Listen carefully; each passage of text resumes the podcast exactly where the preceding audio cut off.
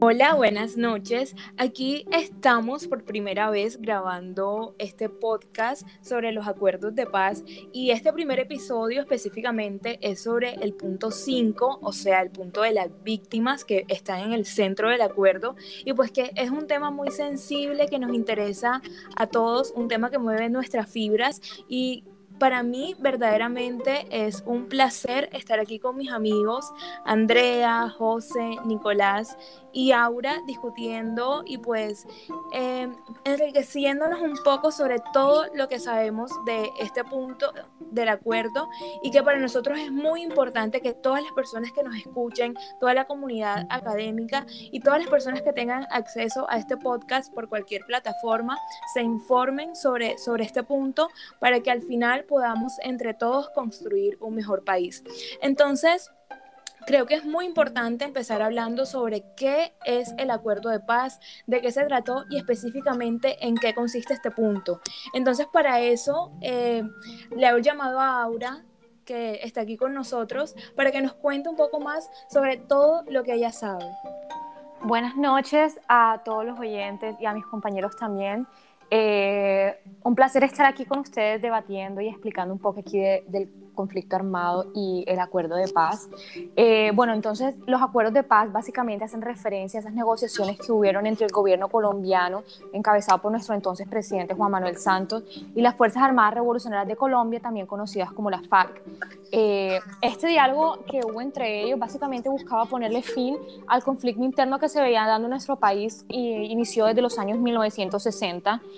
Eh, cuando nosotros hablamos de la parte de víctimas, yo creo que es la parte más importante y los, los el centro del acuerdo. Exactamente, yo creo que las víctimas son el centro del acuerdo, muchas gracias, porque fueron las personas que más sufrieron, fueron las personas a las que más daño fue causado y a los que más marcó eh, pues todo este conflicto. Fueron millones de personas que fueron víctimas de un desplazamiento forzado, cientos de miles de muertos, decenas de desaparecidos en toda la índice y un número amplio eh, de poblaciones tanto indígenas, campesinas, afrocolombianas, negras, palenqueras y raizales que pues hacen parte de este grupo de víctimas. Entonces, cuando nosotros hablamos eh, de la restitución hacia ellas, hablamos de varios puntos. Podemos hablar de un reconocimiento primero, en el que es necesario reconocer quiénes fueron específicamente estas víctimas del conflicto armado, no solamente en su condición de víctimas, sino también en su condición de ciudadanos colombianos con derechos.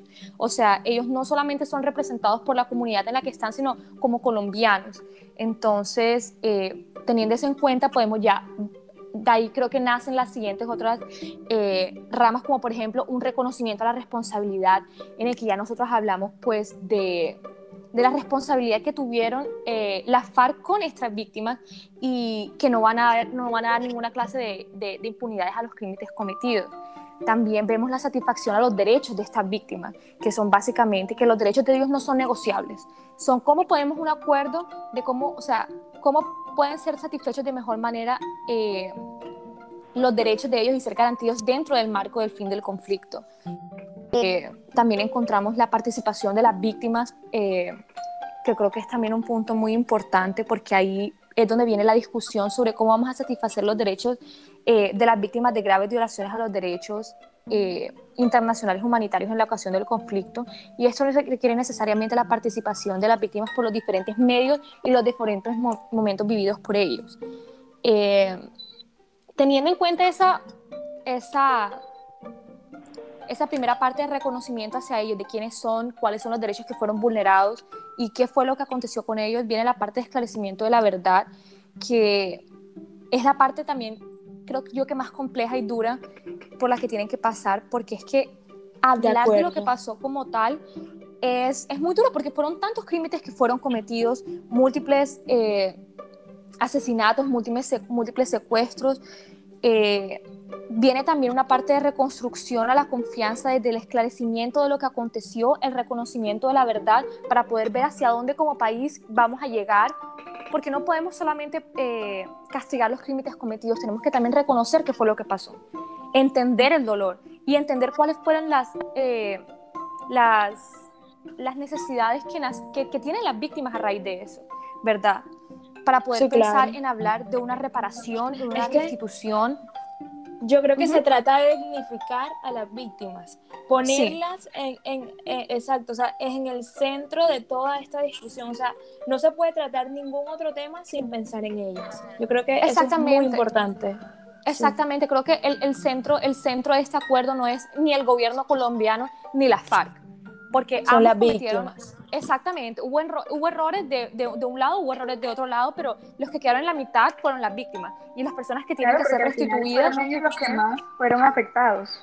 exactamente, entonces los que se tiene que pensar plenamente es en ellos. Entonces, eh, teniendo en cuenta que lo que fue el conflicto armado, entender lo que pasó, quiénes fueron las víctimas, identificarlas, ya podemos entonces nosotros hablar de una serie de garantías de protección y seguridad para proteger la vida e integridad de las personas, eh, para poder ahí comenzar a satisfacer sus derechos y empezar a hablar ya del tema de la garantía de no repetición que...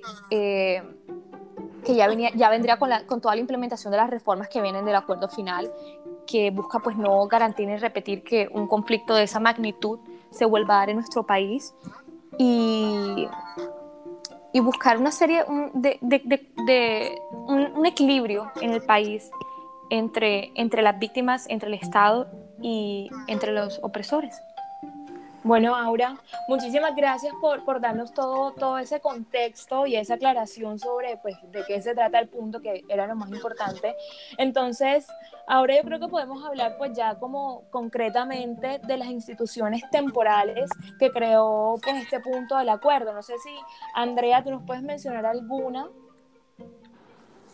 Pues la JEP, nos puedes hablar de la Comisión de la Verdad y eso. Bueno, como primero tenemos que, pues la primera es la Jurisdicción Especial para la Paz, ya que, bueno, este es un tribunal de justicia transicional que tendrá pues hace 20 años eh, tiempo pues para sancionar a los principales responsables de los crímenes cometidos durante el conflicto. La otra es pues, el raíz, pues a raíz del sistema que creó el punto de víctimas es la Comisión de Verdad con el fin de conocer la verdad de lo ocurrido en el marco del conflicto armado y para esto contribuir al esclarecimiento de las violaciones e infracciones cometidas durante el mismo, claro, y ofrecer una explicación amplia a su complejidad a toda la sociedad. Luego tenemos como tercer componente que es la unidad de búsqueda de personas dadas por desaparecidas que tiene como 20 años para encontrar vivos o muertos a quienes fueron desaparecidos durante el conflicto armado, ya que si bien sus objetivos son diferentes, las tres entidades tienen algo en común, que es darles una respuesta a las víctimas y sobre todo priorizarlas durante todo su trabajo. Yo creo que ese tercer componente es muy de búsqueda de personas. Aparte, como una tarea titánica en el país que tiene como una de las más porque fueron las, las cifras fueron altísimas. de desaparición. Exacto imagínate más de 80 mil víctimas según el observatorio de memoria y conflicto que pues es un sistema oficial de información. Entonces y sabemos pues, que es una esas tarea víctimas definitivamente muy difícil. Y sabemos que ese número de víctimas es tentativo o sea puede que sea más. Exacto pueden que sea más algo a comentar también es como hay que tenerle bastante seguimiento a la Comisión de la Verdad, porque sinceramente eh, la, la, vista gorda que han hecho el, país durante muchos años, con que yo digo que sinceramente, viendo los testimonios de, de las personas víctimas, familiares, las propias, las propias personas que fueron afectadas, eh, la verdad de por qué les hicieron eso, las razones, eh, ni por, sinceramente sabemos que la, la FARC hizo un narconegocio millonario, o sea, ellos pueden ahora mismo tener dineral y haber entregado o haber y con eso rearcir a las víctimas, pero sinceramente la verdad detrás de todos los hechos y todas las atrocidades que le han hecho, sinceramente yo pienso que más que la plata, eh, la eh, rearcir la verdad es mucho más importante que eso. Así es. Yo estoy totalmente de acuerdo con eso y creo que eso también va eh, bastante ligado más con la parte emocional y psicológica de la víctima porque eh, ellos solamente quieren entender qué fue realmente lo que pasó, cuáles fueron los motivos detrás de esa toma armada tan grande que hubo en el país. Y quizás esa respuesta ellas no la reciban. Entonces, eh, la verdad es lo mínimo que ellos merecen, pero si eso no lo pueden recibir, pues creo que cierta cantidad de dinero que pueda ayudar a ellos a, seguir con su vida eh, bueno, será de yo, yo, yo, creo que es más importante que el dinero, lo que las víctimas quieren en este momento es saber qué pasó detalladamente. O sea, más importante que cualquier cosa es saber qué ocurrió con sus familiares, por qué desaparecieron o por qué les pasó lo que les pasó. Hablando también de la, de la jurisdicción especial de paz, eh, pues se habla como que las víctimas tienen un papel fundamental aquí porque, pues según una entrevista de la presidenta de esta jurisdicción, ella decía que las víctimas eran quienes elaboraban informes para la JEP y, y aparte, este tienen como el derecho de participar en todas las etapas procesales. Esa participación entonces significa que ellos pueden estar en las audiencias, dar versiones, tener palabra, también tienen la posibilidad de pedir pruebas y además pueden controvertir estas pruebas. Y pues sin duda también reciben como toda la información que procesa la jurisdicción. Entonces pues se dice que pues hay como mucha esperanza de parte de las víctimas que durante eh, décadas, por supuesto que no han sido escuchadas por el Estado ni Entonces, esto es muy importante. Y algo, un punto muy importante de la implementación del acuerdo es que el 17 de febrero de 2020, o sea, muy recientemente, hace apenas un año, la JEP entregó el primer cuerpo identificado de las exhumaciones hechas en un cementerio en, creo que es un municipio de Antioquia, Dabeiba, en el que fue identificado pues un señor que fue desaparecido hace 18 años. Y, actualmente en los procesos que llevan este mecanismo de justicia transicional hay 307 mil víctimas eh, activas. No sé si alguien más tiene que hacer un aporte sobre, sobre, sobre qué está pasando con la implementación del, del acuerdo en este momento. Eh, yo quería mencionar que la, parte de, la confianza que se, que se genere, porque sinceramente sabemos que qué confianza les va a quedar a esas víctimas de los entes que se están generando, o sea, porque la JEP, la comisión, o sea, tanta corrupción y tanto, eh, ninguna ayuda que se le brindó en tantos años, que cómo le podemos pedir a las víctimas que, que confíen. Yo pienso que esta es la parte que más ha fallado en, estas, en esas instituciones que se han creado hace poco eh, que tienen que generar mucha confianza para eh, porque por ejemplo encontraron ese cuerpo tal pero hay que buscar un aval un aval eh, internacional o en cualquier institución con mucha precisión para, para darles esa confianza, porque sinceramente que, que ellos porque iban a confiar en un Estado que tanto tiempo los abandonó. Exacto. No, y precisamente ahí yo quería decir algo, y es que no todos los procesos están avanzando de la misma forma. Este, por ejemplo, a pesar de que, de que la justicia transicional abrió el caso del reclutamiento forzado desde 2019, los excombatientes apenas comenzaron a dar sus versiones voluntarias en agosto de 2020. Y hace poco yo vi una noticia muy interesante que, que creo que, que, marcó como un hito en el país, y es que por fin las FARC se declararon declararon que ellas sí habían sido culpables de, reclutamiento forzado y de secuestro. Eso ocurrió apenas ahorita, el 30 de abril, pero sin duda pues es un hecho histórico que marca como el paso para la reconciliación en el país. Y creo que eso también se, eh, siente un precedente para lo que tú mencionabas, Nicolás, sobre la confianza que necesitan las víctimas, que por fin sus opresores, los victimarios, están reconociendo su culpa. Exacto, yo quería también como comentar, como lo que decía nuestro compañero, y es que el camino de la comisión de la verdad también se ha visto bastante interrumpido, ya que pues para cumplir con sus cuatro objetivos que son el esclarecimiento, reconocimiento, la convivencia y la no repetición, pues se debe hablar con las víctimas y con los victimarios, pero muchas veces ellos no se atreven y es precisamente por la inseguridad que les genera, que les genera desconfianza. Y al igual que la JEP, la comisión también ha sido blanco de señalamientos en medio de la profunda polarización que está viviendo el país. Y uno de los casos más sonados corrió por cuenta del exministro de Defensa, Juan Carlos Pinzón, quien este dijo que la mayoría de los comisionados registran afinidad ideológica o nexos con los grupos armados. Y aparte de esto, como si los problemas políticos fueran pocos y el tiempo no fuese apremiante para todos, el trabajo de los funcionarios de la entidad también se ha visto ralentizado con la pandemia y del COVID-19. ya que Colombia tuvo Colombia tuvo uno de los aislamientos obligatorios más prolongados de América Latina, con más, creo que más de seis meses de encierro. Y esto claramente fue un obstáculo para la comisión. Primero porque gran parte de su trabajo es en los territorios y segundo porque no todas las personas tienen acceso a Internet para una conexión virtual. Claramente todos, todos hemos pasado por eso, porque que falla la conexión, que no tenemos acceso o algo así. Además, la confianza, como decían eh, anteriormente, es un pilar clave del trabajo de la comisión y es complejo construir la distancia, claro. Pero los procesos de la unidad, la JEP y la comisión tardan en realizarse más de lo que las víctimas quisieran porque pues, encontrar los desaparecidos, construir relatos sobre el conflicto y determinar responsabilidades jurídicas, eh, claramente pues sabemos que es una tarea compleja y que en medio de guerra y todo lo que pasa en el Estado pues no cesa. Bueno, y a todas estas, muchas gracias, André, por, por, por, ese aporte y creo que nos queda bastante claro cómo va la implementación de este punto, que sin duda ha sido muy accidentado, pero esperemos que avance como, todo, como todos queremos. Pero yo creo que también es muy importante irnos como un poquito atrás y pensar un poco en por qué tanta violencia. O sea, por qué sucede tanta violencia en este país y, yo creo que eso tiene como un sustento teórico que sería importante mencionar. No sé si alguno de ustedes quiere hacer un aporte en, este punto. Exacto, aquí pues contribuiré yo. Buenas noches, queridos amigos.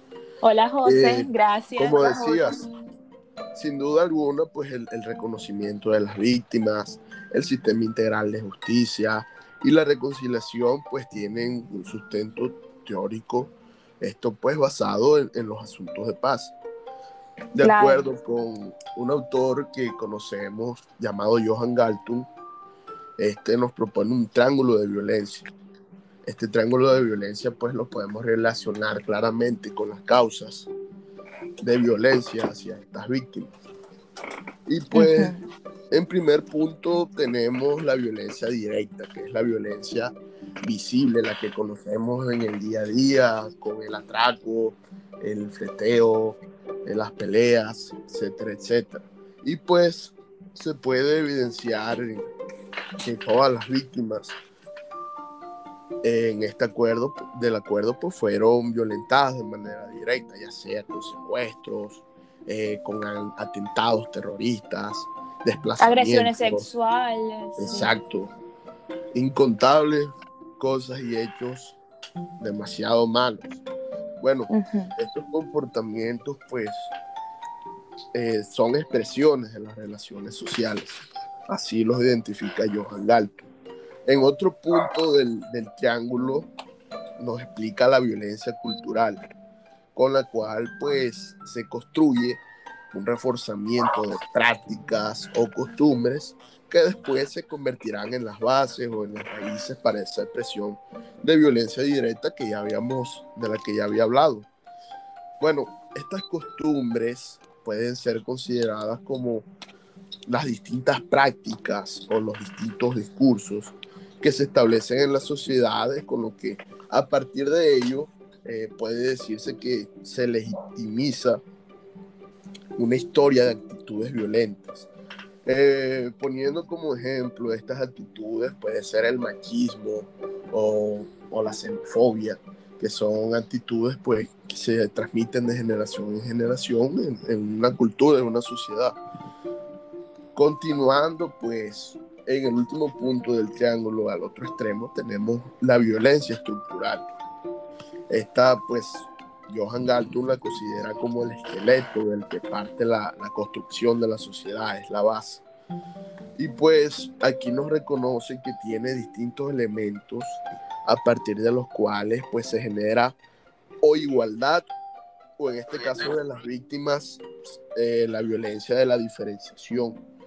Como ejemplo de esto pues podríamos traer la discriminación, la pobreza, que con esta pues se condena a unos estar en una posición vulnerable y a otros estar en una posición privilegiada. Y mientras esta situación siga y se mantenga como ha pasado en los años, pues la violencia visible o directa seguirá. Bueno, por último, analizando este último caso de la violencia estructural, pues relacionándolo con las víctimas, se percibe que la participación política que en algún tiempo este grupo subversivo quiso o por sus razones eh, los lleva, esto lo llevó a, a, formarse en armas y así pues atentaron contra muchísimas víctimas afectándolas. Y otro otro elemento que podríamos destacar eh, pues es el desplazamiento que sufrieron estas víctimas esta población vulnerable. Bueno Gracias, yo creo que, que tu aporte nos, nos, ha abierto un poco la mente a entender como una manera teórica eh, por qué sucede la violencia y me parece muy importante. Creo que también es importante mencionar ahí como una perspectiva de derechos humanos que pues también se evidenció este, durante el conflicto, pues que las víctimas sufrieron violaciones desde perspectivas políticas, económicas y de tipo ideológico, sociológico y cultural. Eh, aquí se pasó por pues, terrorismo, crecimiento económico desigual, en, este país también hubo discriminación, xenofobia, bueno, sigue habiendo porque aún, yo creo que aún vivimos en conflicto. Entonces, creo que también la sed de venganza han sido una causa totalmente directa de los abusos que han ocurrido dentro, dentro del país. Este, bueno, eh, yo creo que, que ah, finalmente también pues se puede decir que nos queda clarísimo que las víctimas han ocupado entonces un lugar central en el acuerdo y constituyen un punto que es muy sensible y por supuesto que son merecedoras de respeto y de empatía por sus derechos. Entonces, eh, aquí nos queda más que claro y hacemos una invitación a todas las personas que nos escuchen a proteger y reconocer la dignidad de todas las personas que han sido víctimas del conflicto armado. No sé si por último todos quisiéramos hacer como una reflexión, una invitación a nuestros oyentes y podemos decir de qué manera nosotros como personas, como estudiantes, como profesores, como trabajadores, podemos aportar al cumplimiento de este punto, podemos aportar un granito de arena a, todas las víctimas y a, todos los organismos y a todas las, las, las, instituciones que están metidas en este asunto. Eh, bueno, yo, yo personalmente, eh, en mi opinión, siempre tengo claro, y como lo acabo de mencionar antes, eh, yo siempre quiero, creo que desde que se implementó esto, la JEP, hay que tener un seguimiento permanente de como ciudadanos, como personas que, que, hemos, que en algún momento podemos sufrir un tipo de violencia parecida porque sabemos que los grupos al margen de la ley no se han acabado y que en algún momento pueden tener hasta el mismo poder que, que la FARC. Pero que eh, para quitarnos como un peso encima hay que crearnos un compromiso diario que, de perdón, de, de intentar ver que este pasado de violencia eh, eh, no repetirlo, no, no cometer los mismos errores y buscar una justicia integral, tanto para las víctimas como para, para la integración de, las, de, de, los, de, los, de, la FARC en la sociedad actual. Eh, porque la verdad, como siempre he pensado, la verdad es la, la, la parte más importante de una justicia integral. Eh, por otro lado, también eh, se puede contribuir, contribuir a las víctimas con reconocimiento de organismos externos, porque la, a mí, para mi parecer, la corrupción nunca se ha acabado en, en el Estado colombiano y seguramente, seguramente está con unas garras en estas nuevas instituciones que se han creado y que eso no va a desaparecer así.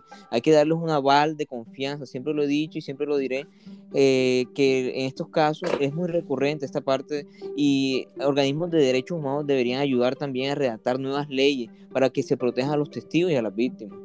Entonces, básicamente, Nicolás, lo que tú propones es que se haga veeduría ciudadana, control social. A eso, esa es la invitación que le hacemos entonces a todas las personas. Claro, y yo creo que también algo muy importante, y, bueno, nosotros a veces como que desde la academia eh, sentimos que, que de pronto sabemos mucho, pero no hacemos nada pero pues esto no tiene por qué ser así. Creo que desde la academia, desde, desde nuestro, nuestra, nuestra posición como estudiantes como profesores, la investigación es muy importante y podemos aportar muchas bases teóricas y también pues en investigación ya con, con directamente eh, para pues podemos contribuir a este punto para, para, que, para que este tipo de violencias no se reproduzcan. Pues como decía la decana de, de, una escuela de salud pública que leí hace poco una cita, y básicamente es que la academia puede y debe ser activista se debe meter en la discusión política para defender el interés público con evidencia, es decir, nos invita a la investigación y a la participación activa. Entonces, bueno, yo creo que aquí terminamos. No sé si alguien más tiene algo que decir, tiene que hacer una invitación a, a nuestros oyentes.